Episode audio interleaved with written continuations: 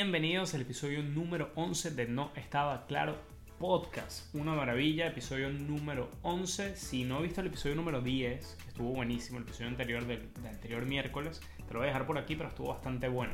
Episodio especial en el cual celebramos que habían los 10 primeros episodios. Estuvo bastante bueno, fueron 10, no estaba claros, micro no estaba claros, eh, de 2 minutos cada uno para completar los 20 minutos. La verdad es que estuvo, estuvo muy bueno, estuvo muy divertido. Si no lo has visto, favor, te lo recomiendo muchísimo, que está bastante bueno. Si me estás viendo a través de YouTube, ya tú te sabes cómo es todo. suscribirse, suscribirse es importantísimo. Si lo estás viendo, estás suscrito, coño, te voy a dar un segundo ahí para que te suscribas. Dale ahí, pues. Ok. Ahora dale me gusta. Ok. Y ahora me vas a dejar un comentario. Un comentario bonito.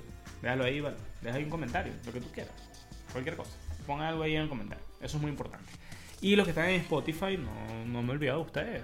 Yo sé que ustedes están ahí. Yo sé que tú estás ahí y me estás escuchando. Estoy hablando a ti ahorita, a ti, de una. Estoy hablando. Gracias. Gracias por escuchar el programa a través de Spotify. Lo encuentras como no estaba claro. No se te olvide, no se te olvide, no se te olvide. Mira, no se te olvide. Dale a eh, follow. Importantísimo allí para que te aparezcan las notificaciones cuando salga el episodio nuevo. Importantísimo. Tenemos nuevo set, señores. Tenemos nuevo set. Volvimos a la sala que fue donde fue creado, donde fue concebido. Originalmente no estaba claro. Eh, los de Spotify, bueno, se lo están perdiendo, muchachos. ¿Qué vamos a hacer? Pero bueno, pero igual lo están escuchando mientras están fregando, así que maravilloso. Vamos a hablar acerca de Arrival, señores. Una película, una película, dígale película, no, dígale peliculón de 2016. Estoy pasado, estoy pasado porque yo recién la vi este fin de semana. Y la verdad es que, coño, ya una película de 2016, estoy abusando. Yo realmente disfruto muchísimo las películas, pero soy muy flojo. Soy muy flojo, nunca encuentro momento realmente para ver las películas y este tipo de hits me terminan pasando y es una idea que se empiezan a acumular. Pero bueno, menos mal que la vi porque es que me pareció increíble, me pareció muy buena. Yo realmente eh, me gustan mucho las películas de este director, se llama Denis Villeneuve, no sé si se pronuncia de esa manera, y ahí les voy a dejar el primer no estaba claro. Si ustedes tienen dudas acerca de cómo se pronuncia el apellido de alguien, incluso si no es famoso, incluso si no es famoso, me atrevería a decir que funciona con cualquier apellido, vayan a apellidos, nos que van a poner John Iker, ya todo el mundo sabe cómo se pronuncia, cómo se pronuncia John Iker. Vayan a YouTube y coloquen Denis Villeneuve Pronunciation y van a encontrar un montón de canales de YouTube que se dedican, de verdad, a grabar videos de 15 segundos explicándote paso a paso cómo se pronuncian los nombres de famosos, de futbolistas, de actores, de actrices, presidentes, de todo el mundo, o sea, de toda persona relevante. Y me atrevería a decir que funciona también eh, con cualquier con cualquier apellido. Es una locura, de verdad. La gente, hay de todo. Lo que no está en YouTube, hermano, no, no existe. Quería hablar de Rival porque básicamente, bueno, primero porque estoy en hype, estoy así que, que, que, me gustó muchísimo, por muchísimas razones, más allá de que me gustó la película como tal, también los, los temas que abarca, que lo vamos a estar comentando, pero también porque, bueno, habla de, los extraterrestres, que también es un tema que, que ahorita está muy en boga, ahorita estamos viajando para Marte, está Elon Musk vuelto loco, ahí invirtiendo. No, no, sé si ustedes les ha dado la misma sensación que a mí, que estamos ahorita en, en así modo pandemia, que estamos encerrados, pero como que en algunas cosas seguimos como que muy atrasados. Como que bueno, el desarrollo de las vacunas como que ha sido como que todo muy lento y todavía hay como que muchos procesos que están así demasiado lentos. Pero coño, ya Elon Musk ya no vale, marico. En año y medio montamos el primer hotelito ahí en, en Marte y nos vamos a, a, echar, unos, echar unos tragos, vaya, unos rones. Una locura. Eh, entonces, bueno, obviamente este tema está como que muy en boga y siempre ha sido razón en el imaginario de, de, todo el mundo, pero también en las películas. Sido un tema eh, para sacar películas, pero hasta, hasta, el final. ¿Qué sucede? Que generalmente estas películas de extraterrestres son todas muy como que muy apocalípticas, ¿no? Muy así, de que no, nos vamos a morir todos, nos van a meter el huevo, eh, nos, nos van a volver mierda, los bichos son mejores que nosotros, va a tener que salir Will Smith a resolver el problema y bueno, siempre es como que la misma dinámica, la misma es la misma historia siempre, ¿no? Esta, de hecho, eh, Arrival, y de una vez te lo estoy diciendo, voy a soltar spoiler aquí como un loco. Así, spoiler por todos lados. Así que la manera de consumir este episodio es el siguiente. Si ya viste la película, capaz te la puedes pillar otra vez, como para que esté fresco.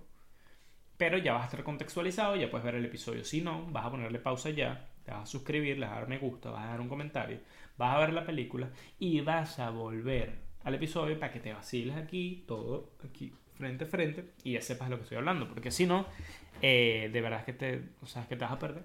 Te vas a perder, va a ser una locura. Sin embargo, también hay temas que son de interés general que, que nos sirven, pero por supuesto el asunto de ver la película le va a dar como mucho más eh, cuerpo. Como les decía, no es la típica película de extraterrestres, de hecho yo diría que, que más bien los extraterrestres terminan siendo una excusa, básicamente para presentar el mensaje real eh, que quieren presentar, que habla precisamente de la lingüística. Yo, de hecho, mm, creo que es una reivindicación de la profesión de ser eh, lingüista, ¿no? Porque todo el mundo dice, bueno, ¿qué, qué hace lingüista? Que bueno, no, mira, ¿sabes? Como el meme este de, mira, tú que eres tal cosa, hazme tal vaina, ¿sabes? Como que, mira, tú que eres lingüista, tradúceme esta vaina y, ¿sabes? Y no, va mucho más allá de eso. Solamente son, está esta idea de que, de que, los lingüistas simplemente son traductores y la verdad es que no, va mucho más allá.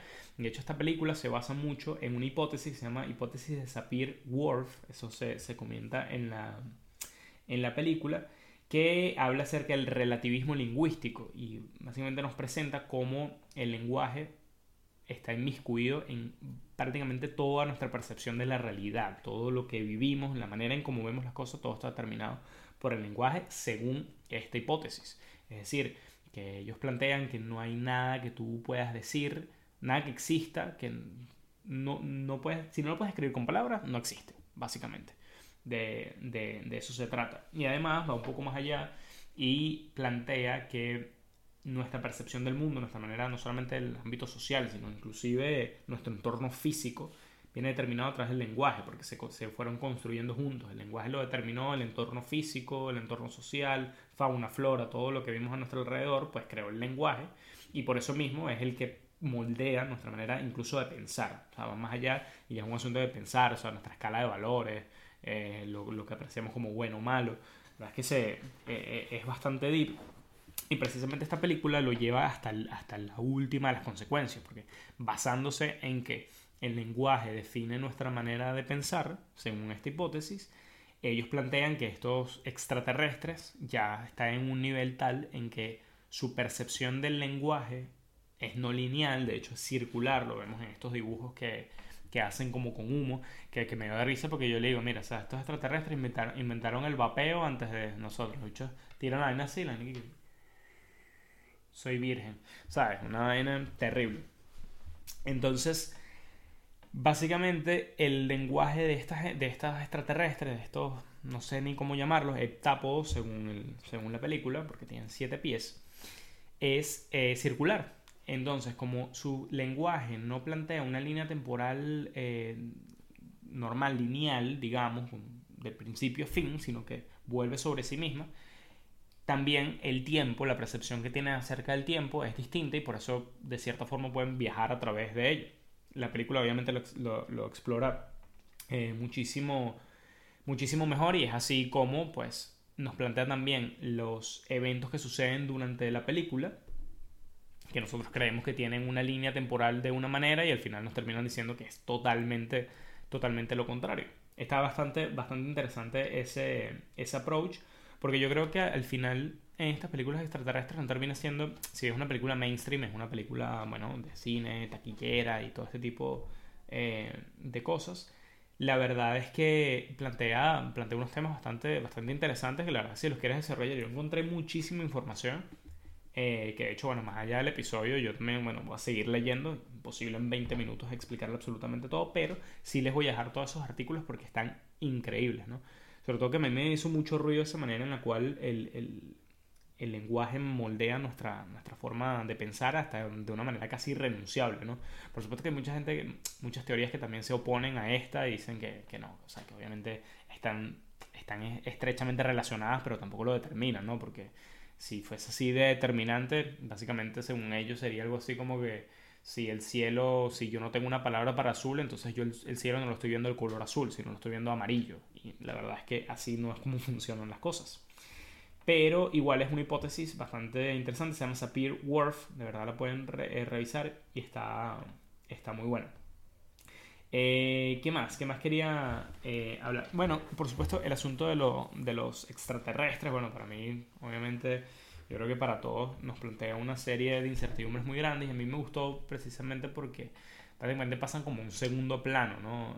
hay como mucho misterio alrededor de esto y al final nos damos cuenta de que en verdad están como en son de paz. Yo creo que pasa totalmente...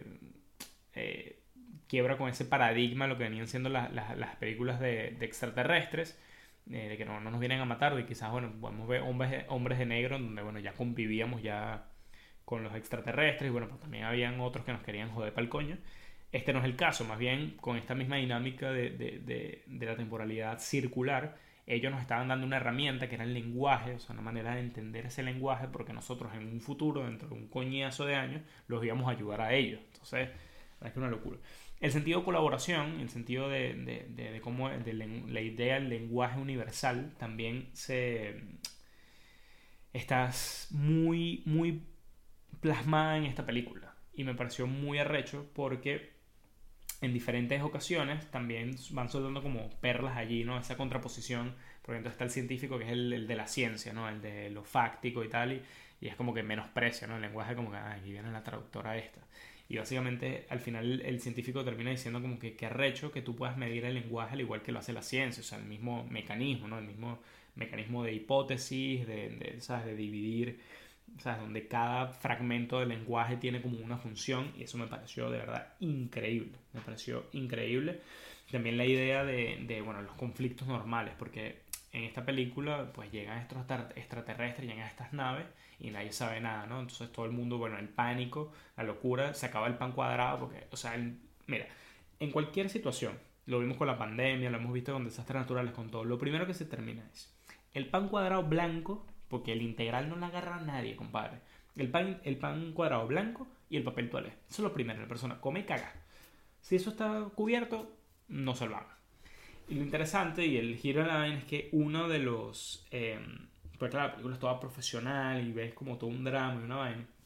Y uno, bueno, como uno tiene su mente infantil, uno de los, una de las naves espaciales eh, aterriza en Maracay. Que yo quisiera investigar y yo voy a llegar al fondo de esa vaina porque obviamente dentro del, del, grupo de creación de, de, la película tuvo que un venezolano y, coño, la edición creativa aquí que, coño, pues una, una navecita de estas aterriza ahí en, en, Maracay, para que no sea boleta, no lo pongas en Caracas y no lo pongas en, ponlo en Maracay. Y yo me imagino, porque claro, están todas estas, ¿no? las grandes naciones del mundo poniéndose de acuerdo y un pedo de internet y una vaina y tal, y la vaina, la vaina en Maracay, así que, ¡eh, gaparico! No, se nos va a ir la luz. O sea, una locura. O sea, me, pónganse a pensar si una nave espacial eh, aterriza en, en, en Maracay, en general, en cualquier parte de Venezuela. Porque además, todas estas películas obviamente son son muy gringas, son muy estadounidenses, entonces siempre es como el orgullo estadounidense, siempre ellos tienen ya inclusive como que van preparados.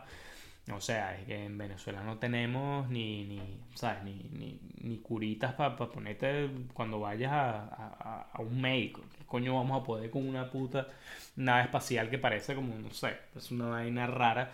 Me pareció muy gracioso pensar en todas las consecuencias de lo que puede ser una nave espacial en, en, en, en Venezuela, que, que, incluso yo me atrevería a decir que no, es que no, no pasaría nada. O sea, quizás no nos demos cuenta. Vería la vaina así. Ah, esas son vainas de madura. es que esas que vienen a traer el clap. Una una locura. Una locura. Entonces, me gustó muchísimo. Eh, quiero eh, seguir también con otros. Eh, otro aspecto también de, de la película. Que es acerca de lo, cómo juegan con nosotros en la línea temporal, ¿no? Porque vemos unos hechos, spoiler duro, vemos cómo arranca la película y creamos nosotros mismos una como una línea lógica de, de, sucesos, ¿no? Como que mira, esto empezó así, ella tiene a su hija, luego la hija se muere y tal, y ya luego ella queda en la universidad y bueno, empieza todo este asunto de tratar con, con los alienígenas, con los ovnis, con los extraterrestres, como ustedes le quieran decir.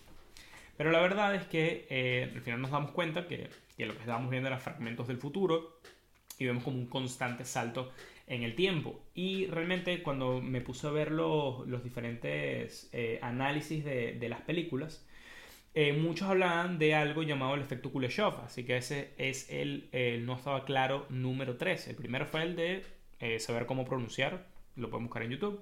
El segundo era precisamente lo que le estaba hablando de la hipótesis de Sapir-Whorf, el lenguaje modifica nuestra manera de pensar. Y finalmente el tercero era este efecto Kuleshov, que básicamente es un fenómeno eh, que fue comprobado a través de experimentos por parte de un cineasta eh, ruso de apellido Kuleshov, en el cual el experimento fue lo siguiente. Él tomó una, una toma, ¿no? De, tomó una toma de, en primer plano de un actor eh, ruso muy famoso y le dijo, pose neutra, o sea, no, no hagas nada, no, no hagas ninguna expresión, el tipo sí y luego las combinó con diferentes fragmentos de otras películas. Un fragmento fue una sopa, simplemente un plan así de una sopa. El otro era eh, una mujer dentro de un ataúd y el otro era eh, una niña jugando con un peluche. Entonces básicamente el experimento era esto. O sea, lo primero que iban a mostrar a una audiencia era la sopa, la cara del tipo. En el segundo acto, el ataúd, la misma cara del tipo, la misma exactamente. Y luego la tercera es la niña jugando con el peluche, la cara del tipo, exactamente la misma. Y lo que arrojó el experimento es que las personas le dio la sensación de que la expresión del tipo era diferente en cada una.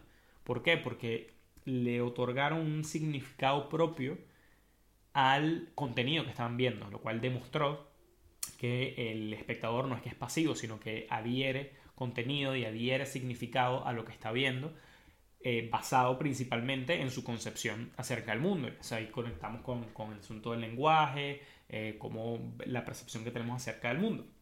A raíz de este experimento, pues salió, bueno, un montón de teorías y un montón de desarrollos y un montón de estudios acerca de, bueno, eh, la narrativa en general en el mundo del cine. Ustedes, amigos cinéfilos, que sé que hay más de uno, que está como que, ah, esto no es así. Bueno, yo estoy explicando a grandes rasgos. Eh, pero la verdad es que lo gracioso, yo estoy leyendo acerca de esto y yo, claro, coño, pero es que es lógico, ¿cómo claro? Porque te ponen la vaina y uno todo loco se pone ahí a dar significado, coño, para mí tenía muchísimo sentido. Lo que me dejó más loco todavía es que aparte el tipo es que sí súper reconocido y fue lo que, ¿sabes? Como que dio base para todo el estudio acerca de la narrativa en, en el cine y un montón de cosas y resulta que el experimento no hay pruebas de que sucedió jamás. O sea, estos tipos publicaron los resultados, literalmente fue así, como que no, nosotros pusimos ahí las películas y la gente que no, que mierda, que recho. Y después le cambiamos la escena, la gente pensó que el tipo estaba triste.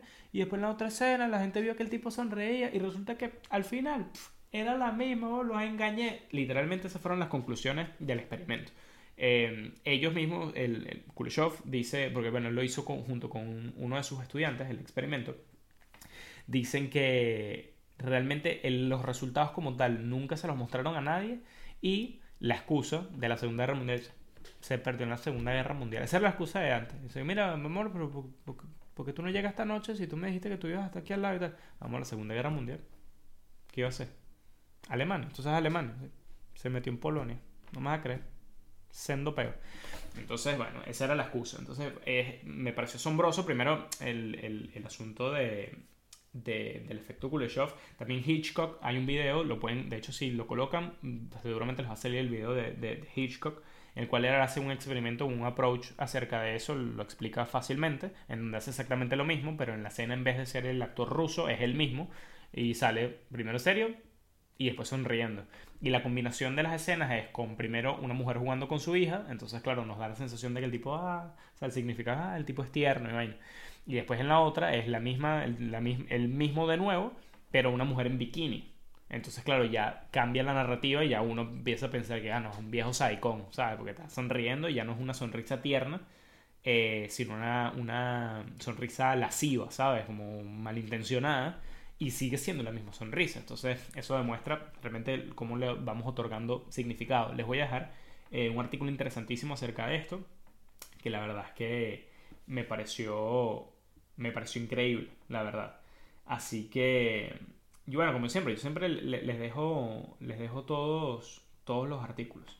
Así que bueno, si no han visto la película, se las recomiendo muchísimo. De verdad es que yo creo que eh, fueron dos factores súper importantes en esto, que no, no, no, es la típica película extraterrestre, así que no, no te asustes si no, si no es tu género, no, no es lo que sueles ver. Porque bueno, tampoco es que yo soy demasiado fan, pero no tiene nada que ver. O sea, como te dije, los extraterrestres son básicamente una excusa. Y estarás de acuerdo conmigo si, si ya la viste. Si no, déjamelo en los comentarios. Si dijiste, Luis, eso que dijiste es una huevonada, eso no es así. Probablemente, probablemente, pero déjamelo en los comentarios. No me destruyas por Twitter, porque esa es la costumbre ahora. La gente ahora destruye por Twitter, señores. Coño, vale. Ya, voy a cerrar con esta reflexión. Cerramos con reflexión. Eh, coño, vale, todos estamos muy locos. Todos estamos en la mierda. Yo creo que es el encierro que nos tiene. O sea, yo sé que la gente tiene como muy ávida de, peo y vaina, pero yo creo que el asunto de la pandemia y el encierro nos tiene como que muy acelerados. vamos a bajarle dos. Desde no estaba claro, desde el equipo no estaba claro. Eh, queremos, desde esta bancada, de no estaba claro, proponer al pueblo del mundo que le bajen dos, marico. Bájenle dos, cálmense. Vean la película, vean no estaba claro, vean los episodios, está buenísimo. Dejen, suscríbanse, coño, suscríbanse comentarios, me gusta si me estás en YouTube, si estás en Spotify, si estás en Spotify, darle a follow y no pelear, señores, no pelear, no pelear. Pero como les decía, déjenme en los comentarios si vieron la película, qué les pareció. ¿verdad? Si no, me, también me pueden eh, a través de la cuenta de Instagram de No Estaba Claro. Importantísimo antes de irnos. Si le quieren mostrar el podcast a alguien más, le pueden enviar, por supuesto, los, diferentes links. Eh, le pueden enviar el link del canal directamente. O si no, pueden acceder a la cuenta en arroba no estaba claro. Y en Instagram TV tengo fragmentos. Voy montando fragmentos de los diferentes episodios. Así de repente la persona puede ver como un abrebocas de lo que se trata, el, de lo que se trata ¿no? el concepto, ¿no? De no estaba claro. Y a lo mejor se anima. Y si no, bueno, lo amenazan y le dicen que si no se suscriben, le dan una cachetada. Y ya está. Y así tratamos de llegar a los 100 suscriptores. Eh, vamos a ver si hago alguna celebración más cuando llegamos a los 100 suscriptores, que bueno, para mí sería fabuloso porque bueno, son 100 suscriptores más de los que he tenido jamás. Así que bueno, muchísimas gracias por eh, estar allí y disfrutar del programa. Ya lo sabes, bueno, ya dije lo de YouTube, Spotify. Nos vemos el próximo miércoles. Eh, como siempre, si me quieren dejar temas, no hay ningún problema, me lo pueden enviar a cualquiera de mis redes sociales o directamente en los comentarios de los videos. Nos vemos el próximo miércoles. Hasta luego.